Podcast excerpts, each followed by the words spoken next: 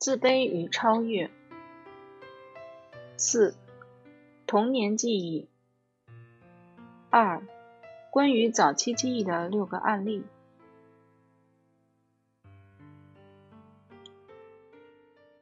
首先，童年记忆已经有了个体人生态度的痕迹，所以我们从中可以找到个人生活模式的根源和表现方式。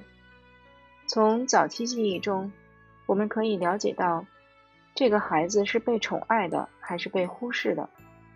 他的合作能力怎样？具体可以到什么程度？他喜欢跟什么样的人合作？他曾遇到过什么难题？比如，一个视力存在缺陷，却努力想看清周围一切的人，他的童年记忆大约是：我环顾四周。或对一个事物的颜色和图案记得特别清楚，而一个身体存在缺陷的人，他所记得自己童年的事情大约与跑、跳、玩耍这些因素有关。此外，童年记忆可以反映一个人的兴趣点，我们通过兴趣点可以摸清他的大致生活目标和态度。所以，童年记忆对一个人的职业指导。有着重要的价值。透过童年记忆，我们也可以捕捉到孩子与父母、兄弟姐妹之间的关系。我此前提到过，记忆内容的正确性并不是重要的事情。记忆的价值在于，透过它，我们可以了解到一个人的自我定位。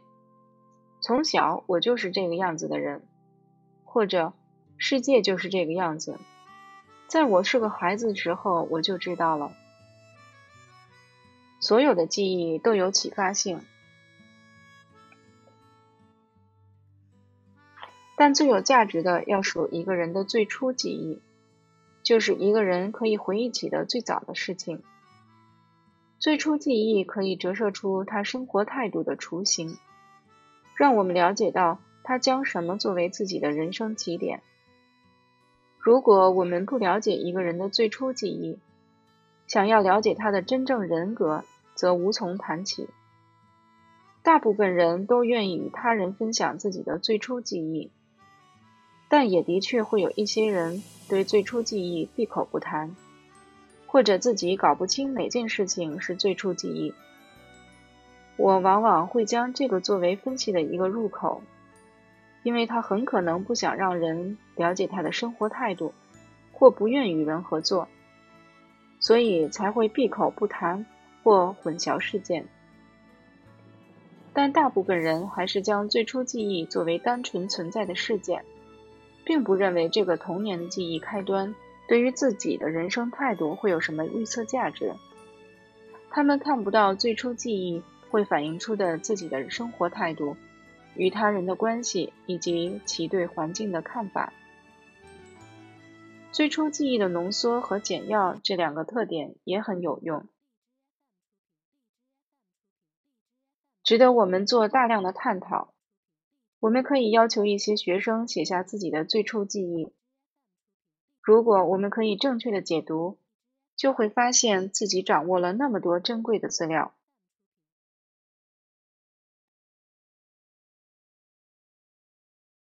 接下来，我会列举一些最初记忆的案例。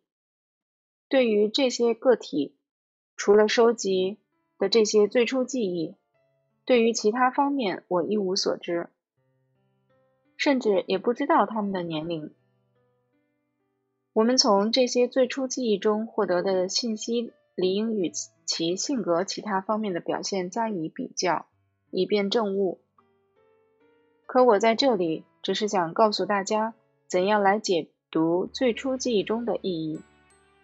我们应该可以辨别哪些是真实的，能够对不同记忆加以比较，而且应该能够从中了解到一个人从事从小是被教育要合作还是要独立，要勇敢还是要柔弱，要会博得同情还是要独立，要懂得付出还是只会享受。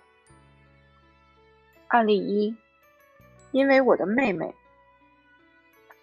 在一个人的最初记忆中出现的人，需要引起我们的注意。通过这个人的叙述，我们可以推论，他的妹妹在他的人生中一定扮演着重要角色。他的妹妹对他的成长造成了阴影。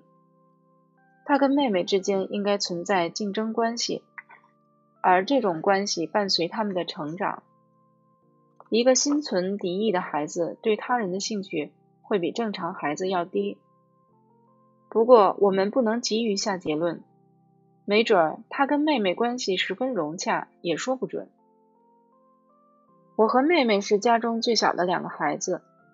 所以我一直照顾她，直到她可以上学，我才被送进学校。我们可以解读为妹妹影响了他的生活，因为他小，我需要等着他照看他，他的存在阻碍了我的成长。提到这儿，我们可以断定他们之间是敌对关系了。如果这是这段记忆的真正意义，那么我们可以推测。这个孩子对生活的解读是：他人对我生活的妨碍和限制是对我最大的威胁。我们还可以推测，这个来访者是个女孩，因为一般男孩子很少会受到这种限制。我们在同一天入校，来访者接着说道：“我认为让两个年龄不一般大的孩子同时进校，对孩子的成长是不利的。”这会让他觉得自己年龄大，就得等着后面的人。这种认知会被他应用到生活任何情况中。在他看来，他被冷落、被忽视，也是因为妹妹的存在。如果为此找一个责任人，那很可能是他的母亲。所以，如果他更喜欢自己的父亲，努力博得父亲的疼爱，我们也可以理解。我至今仍清楚地记得母亲在我们第一天上学时的表现。他逢人都倾诉自己的寂寞孤单。他会这样子说：“我总是忍不住跑到门口张望，盼望着女儿们早些回来，感觉仿佛他们永远回不来了一样。”这是他第一次说到自己的母亲。在他看来，母亲的这个行为很让人费解，而这就是他眼中的母亲，仿佛他们永远不回来了一样，可以很好的体现母亲对女儿的疼爱。很明显，女儿们也感受到了母亲的浓浓爱意。但我推理，这个女孩子肯定觉得自己没有妹妹受母亲宠爱，这其实也很正常。因为一般家庭中最小的孩子通常也是最受宠爱的一个。从这个女孩的整个回忆，我们可以推测，她与妹妹存在敌对关系，并觉得自己因为妹妹的存在受到了阻碍。在以后的生活中，他会逐渐形成害怕竞争、好嫉妒的性格。对于比自己年轻的人，他应该不愿接触。生活中也总是会存在这样子的人，不管自己处于哪个年龄阶段，都觉得自己已经不年轻了。一生中对其他人容易起嫉妒之心，但又觉得自己很不优秀。案例二：一个女孩写下的最初记忆。我记得最早的事情就是爷爷的葬礼，我那时候才三岁。这说明他对死亡的印象是很深的，还能说明什么？他可能觉得死亡会给自己带来不安全感，是一个很大的危险。他童年的经历还让他形成这样的思想：爷爷也会离自己而去。我们推测，爷爷对他很是宠爱。一般而言，祖父母对于孙辈孩子都是十分疼爱的。自己儿女对于孙辈负有主要的抚养和教育责任，但祖父母又想孙辈可以依赖自己，以证明自己还存有价值。有时候，为了证明自己还有价值，老辈人特别容易发脾气，表示权威。从这个案例中，我们可以认为小女孩是深受爷爷溺爱的，爷爷的离世对自己造成了很大的打击。我记得很清楚，爷爷躺在棺材里，脸色苍白，一动不动。事实上，我觉得让一个三岁的孩子看到一个死者的样子，未免不太妥当。即使看，也最好让小孩子有个心理准备。经常有孩子告诉我，他们对于曾经看过的死亡的事情记忆很深，挥之不去。我想这个小女孩也一样。这种孩子长大后都会努力克服自己对于死亡的恐惧，比如想要当一名医生，因为医生可以治病救人，可以对抗死亡，摆脱死亡的恐惧。而事实上，有些医生的最初记忆的确与死亡印象有关。脸色苍白，一动不动，这可以看出女孩的视觉感知力很强。随后，我们到了墓地，把棺材放入墓穴后，我亲眼看着那些粗绳子从冷冰冰的棺材下面被拽出来。他对这一细节的描述更印证了我的推测。他的视觉感知能力很强，这个经历给我留下了深深的恐惧。后来，每当听到朋友或亲人到另一个世界去了，我都会感到恐惧和害怕。从他的描述，我们再次感受到了死亡带给他的恐惧印象。如果有机会与他面谈，我一定会问：你长大后想要做什么工作？我想他可能会回答是医生，而如果他对此回答不予回答，对此问题不予回答，我则会暗示他：你想过当一名医护人员吗？他此前提到去另一个世界，我想这是他内心对于死亡空间的一种补偿。从这个最初的记忆，我们可以推测，女孩的爷爷很疼爱她。她的视觉感知能力很强，这更加深了死亡在她脑海中的印象。她对于生命意义的解读是：每个人都会死去，这是事实，但并非每个人都将生命意义解读为这样，因为生命中还有许多更重要的事情需要我们去关注。案例三：来访者的最初记忆如下。当我三岁的时候，我爸爸，他首先提到了自己的父亲，可见父亲在他生命中扮演的角色要重于母亲。孩子对于父亲的兴趣，往往在发展的第二阶段得到发展。发展的第一阶段，往往发展的是对母亲的兴趣。在两岁以内，孩子都渴望依赖于自己的母亲。将整个自身都寄托在母亲身上，但如果孩子对父亲的兴趣浓于对母亲的兴趣，那很可能说明孩子的母亲不合格，让孩子很不满意。通常可能是因为有了弟弟或妹妹所导致的。如果在记忆中，这个女孩提到家中新成员的出现，那我们的推测就是正确的。爸爸给我们买了一对矮种马，可见孩子至少是两个。所以在女孩的陈述中，我们要尤其注意另外孩子的出现。爸爸牵着缰绳把马带了过来，比我大三岁的姐姐。的确，女孩子并非独生女，不过也并非我此前预测的弟弟或妹妹，而是比自己大的姐姐。那女孩对母亲的不满意，可能是因为母亲更为疼爱自己的姐姐，所以她会先提到自己的父亲。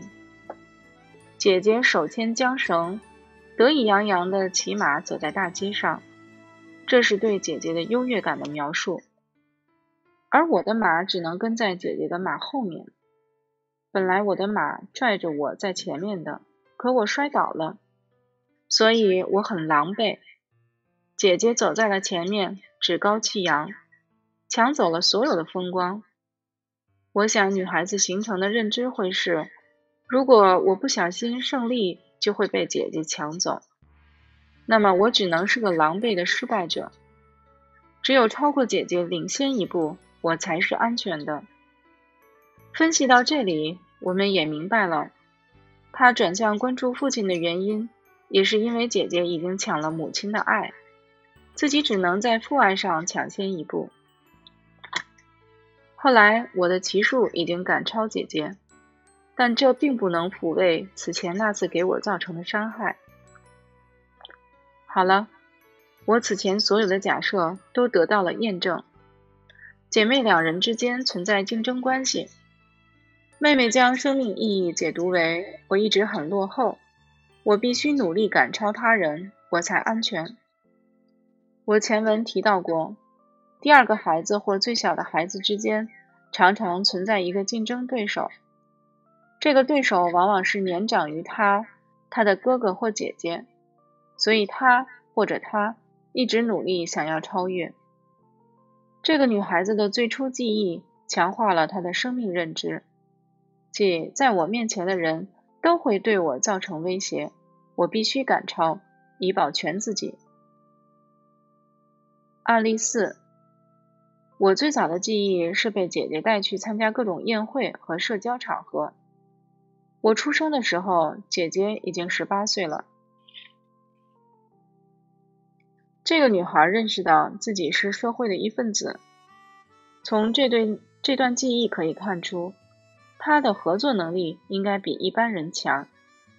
姐姐大他十八岁，应该是家里最受宠的人，但姐姐却却聪明的将这个孩子的兴趣拓展到其他人身上。在我出生以前，家里有五个孩子，只有姐姐是女孩，所以我出生后，姐姐常常拿我炫耀。但我觉得这种方式并不妥当。当一个孩子意识到自己被当作炫耀品时，他会渐渐将兴趣发展为吸引他人的注意力，而不是关注他人。所以小时候，姐姐经常带我出入各种聚会。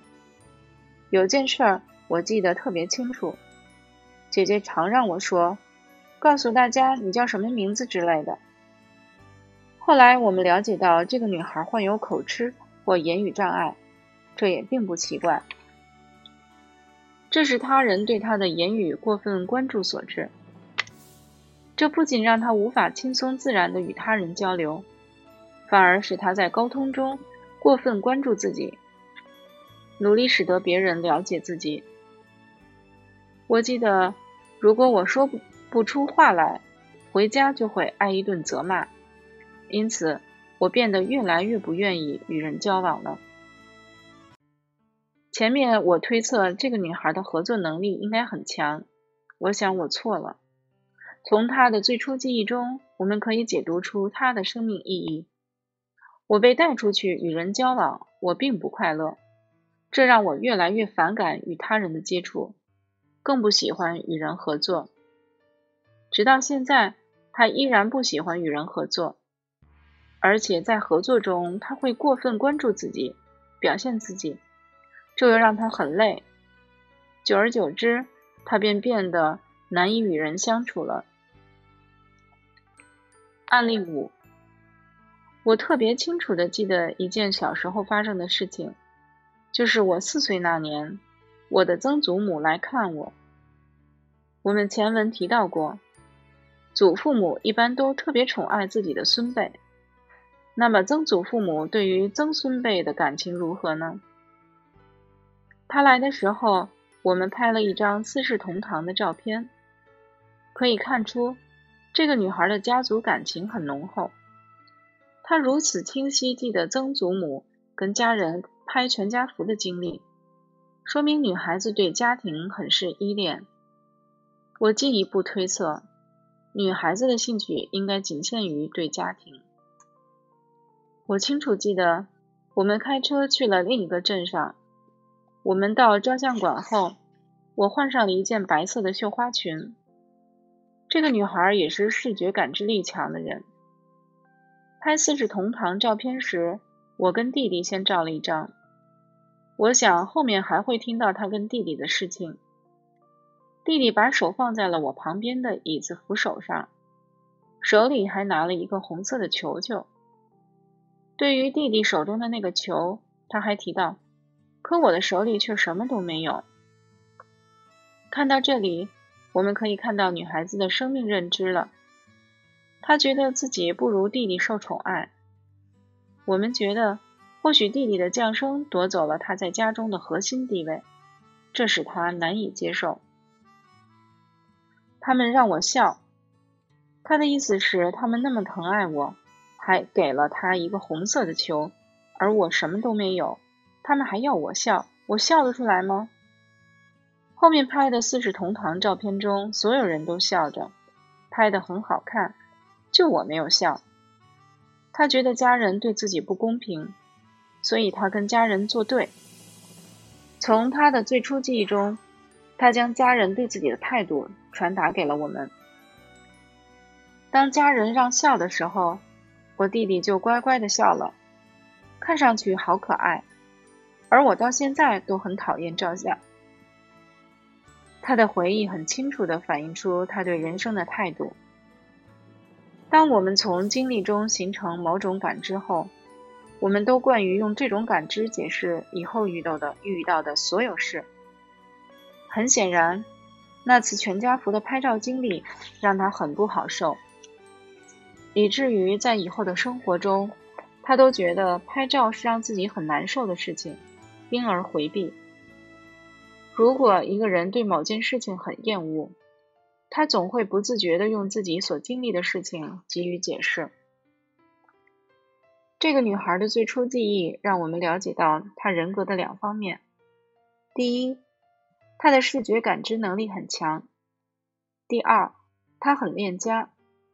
她的最初记忆都局限于家庭范围中，这可能预示着他的社会生活能力不太强。案例六，我最初的记忆是我三岁时发生的一次意外事故。一个为我父母工作的女孩子把我们带到地窖里，让我们品尝苹果酒。我们很喜欢喝。小孩子发现自己家的地窖中有苹果酒，肯定觉得特别有意思，如同发现了宝贝一样。到这里，我们可以猜测。女孩子喜欢新环境，对新环境充满了积极和向往。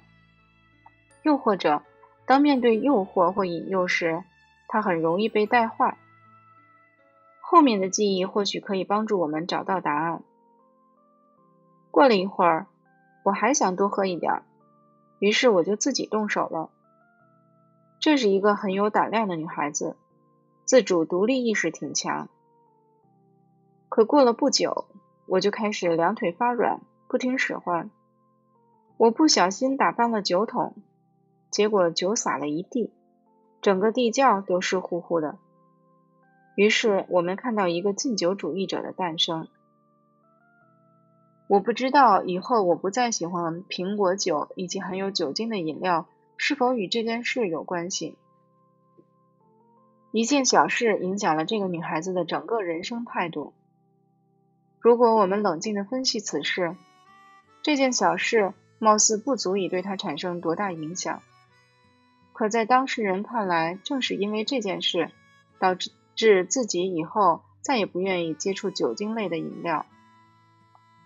我们或许还觉得他是一个善于反思和吸取教训的人，很独立，懂得犯错以后应该如何改正。这种特性伴随他以后的生活。就仿佛提醒他，如果我犯了错，我一定要努力加以改正。如果事实的确如此，他的性格应该是积极向上的、勇敢独立的、知错就改的，一步步走向自我完善。上述案例中，我们的目的是训练我们的推测能力，在我们做出结论之前。一定要尽可能多了解一个人的多方面。接下来，我们来说说人格在一个人的众多行为表现的下的一致性。